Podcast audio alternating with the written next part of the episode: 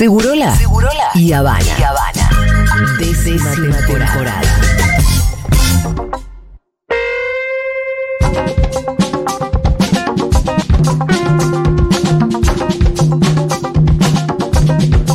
Julia, la verdad que sí, yo mismo en el día de la plaza, ver tantos compañeros cantando canciones de la militancia que no cantaba desde el 2012, 2013, eh, tantos dedos en B, la verdad es que rejuveneció y dio esperanza. Yo hasta hace tres semanas estaba seguro que perdíamos, hoy estoy casi seguro de que hay una pequeña posibilidad de ganar, pero muy pequeña.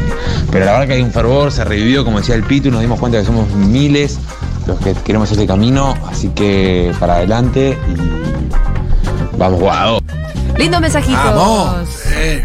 Yo coincido Arranca absolutamente con su diagnóstico, el entusiasmo es total, porque también la justicia poética que eh, sintetiza la figura de Guado eh, hace que, que en un mundo individualista y, y desmemoriado como pretende la derecha, eh, se sepa que estamos más firmes que nunca. sí, claro. Escucha, eh, a vos te había gustado la frase de cómo eh, la tartamudez de Guado Sí, condensa la tragedia de la historia reciente argentina. Yo lo que creo también Es es, que excepcional, vos sabés que esa, que esa frase es le gustó mucho a la a gente. todo el mundo, sí. bueno. Em, Guado también, y esta imagen te va a gustar, Fito. A ver. Es un personajito de Tarantino. Adentro de la bañadera lo balean. Sí, Le sí, matan a la mamá. Y el chaboncito con un. Imagínate la, la música de western. En una peli de Tarantino agarraría una katana. Acá eh, Guado agarra la democracia. Tururú. Dice, no, claro, voy a planificar. Claro. Me voy a formar para ser presidente. Voy a ser presidente. Capaz tenga que perder algunas elecciones. Acuérdense que Lula ha perdido como 13. Sí, olvídate. Y voy a terminar siendo presidente. Y los voy a cagar a los que me mataron a mi mamá. Qué lindo. Muy bien, vamos a la columna de Santiago Levi. Bien, y en este y en este clima emocional Sí. vamos a hablar de emociones o razones, que es eh, la, el título que le puse a la columna de hoy para traer un par de conceptos del chileno Humberto Maturana, Ajá. que no tiene nada que ver con otro chileno muy conocido, eh, me van a cagar a pedos ustedes por la gente que le gusta el folclore, que es la samba de Maturana. Y ese otro Maturana que no tiene nada que ver, pero también era chileno. Me encanta. También está Pacho Maturana, pero. tampoco Ese, tampoco. Este es Humberto Maturana, que se murió en el 2021, en plena pandemia, pero no se murió de COVID. Eh, fue un tipo muy, muy importante de la ciencia, la neurociencia, la biología y la filosofía del siglo XX. Empezó estudiando medicina, dejó la carrera de medicina, se convirtió este, en, en científico que estudia lo biológico y lo vital. Trabajó mucho tiempo en el MIT, en, en Massachusetts, en el, eh, Massach- en el Institute of Technology. Este, y, em, y vino con una, un par de teorías muy importantes que revolucionaron bastante el concepto de vida. ¿Qué es vida? A nosotros nos resulta más o menos intuitivo, pero no es tan intuitivo. Eh, Maturana pertenece a lo que nosotros llamamos la escuela constructivista, o sea, eh, es una corriente filosófica que sostiene que no existe la realidad allí como tal y que se la puede describir de manera objetiva, sino que es una construcción de quien observa. Eh, esto en respuesta a las corrientes objetivistas. Esto da para discutir un rato largo y es muy, muy, muy interesante discutir cómo se ha eh, elevado a mito el concepto de ciencia y cómo eh, mucha gente cree que ciencia es un método infalible para describir la realidad de un modo que después no se puede discutir. Y la ciencia sí se puede discutir y no tiene categoría de mito ni de religión, o por lo menos no debería tenerlo. Eh, Maturana se, se, se pregunta cómo construir una explicación de la conducta desde la biología y se pregunta qué es un ser vivo. ¿Qué es un ser vivo? Estas preguntas hoy tienen resonancias de todo tipo. Por- ejemplo, para tratar de entender qué es la inteligencia artificial. ¿Está viva la inteligencia artificial o no está viva la inteligencia artificial? Seguramente Maturana eh, contestaría que no. Porque él para definir un ser vivo utiliza un concepto propio que inventaron él y un discípulo, que es el de autopoiesis, palabra A que ver. viene del griego Auto quiere decir uno mismo y poiesis es creación, la autocreación. Lo que tiene la vida es que se puede crear a sí misma. Los sistemas moleculares que este, se producen, que se pueden reproducir a sí mismos, son seres vivos. Bien. O sea, tiene que ver con una definición bien, digamos, biológica. Y también bien filosófica. Ah, eso te iba a decir, vos si había tenés una parte filosófica Vos sobre tenés esto. moléculas flotando en el mar que no se autoorganizan, Sí. que no generan redes de reacciones que luego terminan reproduciendo las propias moléculas que le dieron origen. Entonces se produce una cadena en donde las moléculas dan origen a otras moléculas que luego son iguales a las originales y eso es un rulo recursivo que es eh, como el concepto mínimo de la vida. Un ejemplo para, para poner esto en claro es la cicatrización. ¿Sí? Una máquina este, solamente funciona con las instrucciones que le da un humano. Ajá. Pero este, vos te haces una herida en la piel y el cuerpo solo se cura. Sí. Este, como, como Terminator, pero en la realidad. Se cura con un montón de procesos fisiológicos muy complejos donde interviene sobre todo la inflamación y se termina volviendo a un estado muy parecido al anterior. Eh, Maturana es de los constructivistas que dicen que la realidad no existe como tal, sino que es una construcción, una construcción del observador. Y que para ser vivo, para cada ser vivo, la realidad es distinta. Porque cada ser vivo tiene un aparato perceptual distinto, con eh, procesos sensoriales distintos y propios, y por lo tanto va a tener un recortecito de la, de la realidad. Acá hay una, hay una coincidencia con Freud, que hablaba de que el yo es un yo corporal, que la estructuración psíquica del niño, de la niña, se hace eh, en gran medida con eh, las caricias en la piel, con la comprensión de que la piel es el límite entre yo y no yo, y el yo entonces termina siendo un concepto corporal, no hay yo sin corporalidad, y lo que dice... eh, Esto se habla mucho también, perdón, en pediatría respecto de la infancia. Muchísimo, muchísimo. Los chicos que son poco acariciados o no acariciados terminan desarrollando en el futuro una serie de problemas. Sí. Pueden no desarrollar ninguno, pero tienen muchas más chances, por ejemplo, de desarrollar problemas en la piel. Sí, y que constituye también un hito el momento en el que el niño distingue su propio cuerpo del de, de la madre, por ejemplo, si es que también esto de que, de que se sabe que es otra cosa, ¿no? Acá Maturana dice el concepto, la, la- la- la experiencia de vivir se realiza en la corporalidad. Yo pensaba, mientras leía este pasaje, en el acto del jueves pasado. Un acto político donde todo el mundo está tocándose, mirándose y escuchándose es un ejemplo de cómo la experiencia se, se hace carne en la corporalidad. Y para Maturana, la verdad ocurre en el conversar. La verdad, lo que sería la autopoiesis cultural, ocurre en el conversar. Él decía, somos organismos que vivimos en el lenguaje, por lo tanto, el lenguaje tiene la potencialidad de cambiarnos a nosotros mismos. Si no existe la palabra, no existe el concepto, si no existe el concepto, no existe la cosa. Por ejemplo, lo dijimos varias veces, en, en el siglo XIX no existía el concepto de infancia, por lo tanto no existía la infancia, no existía la ecología, no existía el concepto de justicia social. Entonces, así como para Maturana la vida es una red de reacciones que se autoproduce, que se autogenera y que se regenera, la cultura es una red de conversaciones, un modo de vida en el coexistir y por lo tanto un modo de vida amoroso. Y acá viene eh, el punto clave. eh, que lo distingue a Maturana de muchos otros eh, científicos que se dedicaron a la neurobiología.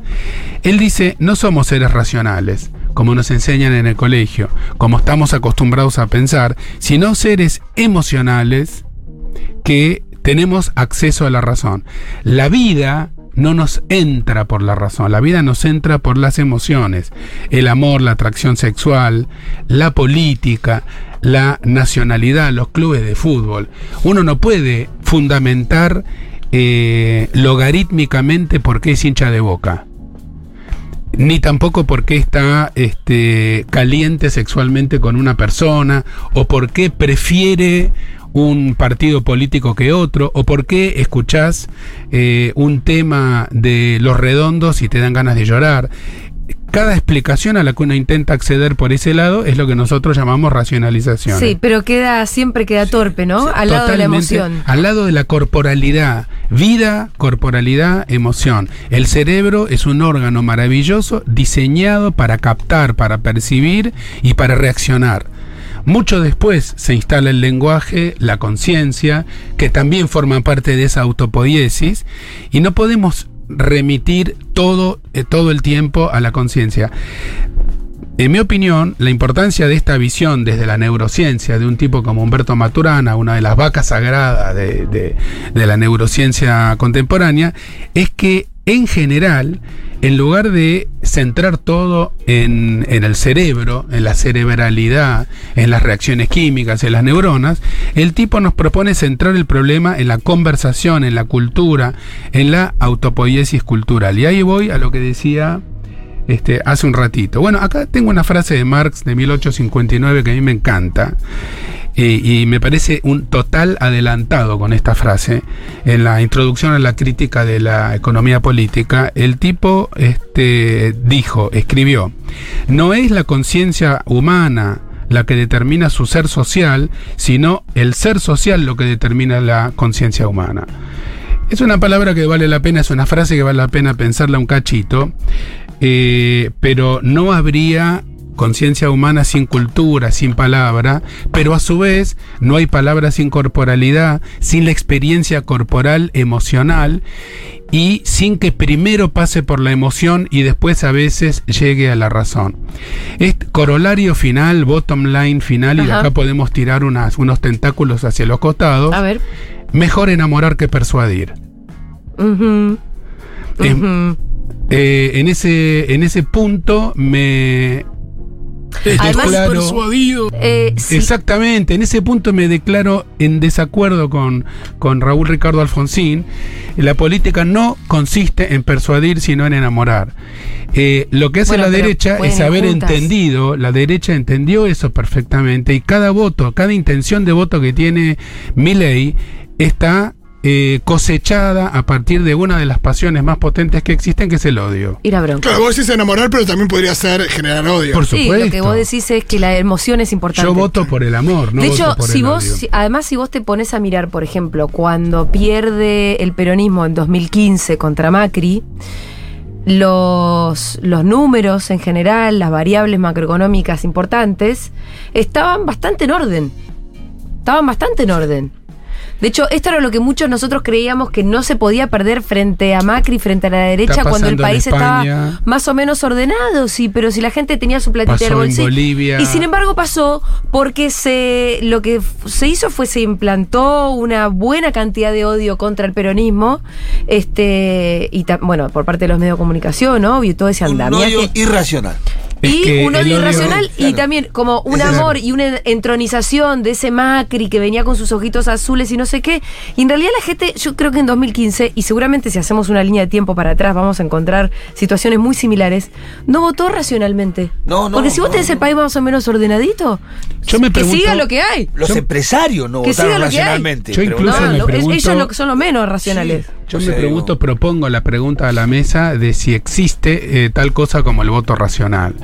O si qué parte del voto es racional. A mí me parece que eso es, como diría un tipo que no tengo ganas de citarlo porque no se lo merece, la jactancia de los intelectuales.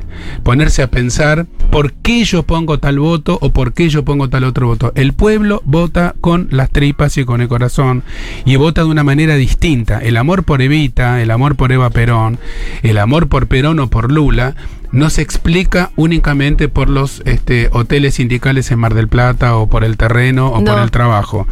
Lo mismo que Lula, cuando generó una gran cantidad de clase media, es la misma clase media que después le votó en contra. Entonces, si nosotros pensamos la política, estamos demasiado contaminados con el siglo de las luces, con el siglo XVIII, con los iluministas, con Kant, este, con los de la con los enciclopedistas franceses y con esta idea que ya es anticuada de la democracia burguesa, de los tres poderes, etcétera, etcétera, etcétera, y de la razón. La razón vino a la historia humana para pelear no contra las emociones, sino para pelear contra la religión. Claro. Entonces nos estamos Es equivocando. es decir, la razón vino para decir, che, no es la divina providencia, somos nosotros. Pero después hicimos un mundo hipercognitivista Claro. en donde nos olvidamos de que somos seres emocionales, que las cosas nos pegan en el medio del ombligo y que es por ese lado por donde tenemos que ir a construir también los que queremos. Cuando uno está en un boliche y le gusta un sujeto, un sujete humane, uno no se acerca a decirle, mira, yo te tengo, te quiero dar las tres razones por, Por las las que yo cuales te convengo. vos te tenés que venir conmigo hoy a la cama. Ese, no conozco a nadie Claro, que haya. no, no pasa por ahí. No pasa por ahí, Sí. no pasa nada por ahí. Entonces, Yo digo que tampoco en la pensando en política. tu formación como ser humano te conviene estar conmigo porque vas a obtener no, Dadas no. tus características Claro. fenotípicas y el modo como tenés levemente inclinada la nariz a tu izquierda, tus genes con los míos, No. en una eventual mezcla también- que. Me la rebajaste, Levilla, me la Ah, rebajaste. listo, ¿no? Ya no quiero coger nunca más. Ah, déjame joder. Y también la razón muchas veces es una, es una excusa para sentirse superior. Hay algo ahí de, de lo que vos antes hablabas de la, de la jactancia. Hay una cosa de, creer que la razón es una, perdón, que la razón es una forma más elevada y que la emoción es, una cosa más, eh, más salvaje o me- menos civilizada o 100% lo que vos acabas de decir, Fito, tan es así que todo el psicoanálisis, toda la psiquiatría y todo el pensamiento occidental están construidos sobre la razón. Eh, Kant decía sapere daude, eh, anímate a saber, a valerte de tu razón, porque en ese momento lo revolucionario era la razón. Yo creo que en este momento, eh, no voy a decir lo revolucionario, pero estaría muy bueno. Bertolt Brecht lo dijo antes que Pasa que Maturana. es como decir vos, no se contradicen. No se porque, contradicen. Porque también eh, cu- cuando, eh, cuando llegan los terraplanistas, acudir a la razón también es importante. Por supuesto que es importante. No, no, no, no estoy proponiendo desracionalizar. No, no, no. Lo que estoy proponiendo es recordar cada tanto, cada jueves a la tarde, cada viernes a la mañana, que no todo pasa por ahí. Lo saben los publicistas, lo sabe Durán Barba. Bueno, una de las características principales, que cuan- o, o por lo menos cuando te dicen, che, ¿cómo está la gente ahora? Y desilusionada, te dice. ¿Qué es lo más importante cuando una persona está angustiada? Bueno, es eso, o sea, es Discutir una emoción razones. lo que te dice, no te dice, Discutir razones. no, y la gente No. está extremadamente preocupada, pensando. Escuchar, La verdad es que Pitu. está desilusionada, es Escuchar. una- una en pasión. esto se equivocó siempre la izquierda. La izquierda siempre vino con argumentos. Claro, marxistas. Siempre se equivocó la izquierda con esto. Te quiere convencer. La izquierda te quiere decir, no, compañero, vos sos un explotado del sistema porque tú, lo que vos producís y la plusvalía se la lleva el patrón y el tipo te mira como diciendo, vos de dónde saliste.